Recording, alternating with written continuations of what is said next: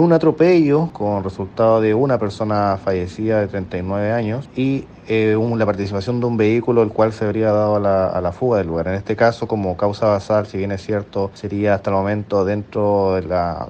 diligencia practicada en el sitio del suceso responsabilidad propiamente del peatón al mantenerse en la calzada obstruyendo la, la circulación de este vehículo, donde posteriormente el conductor de este automóvil se da la fuga.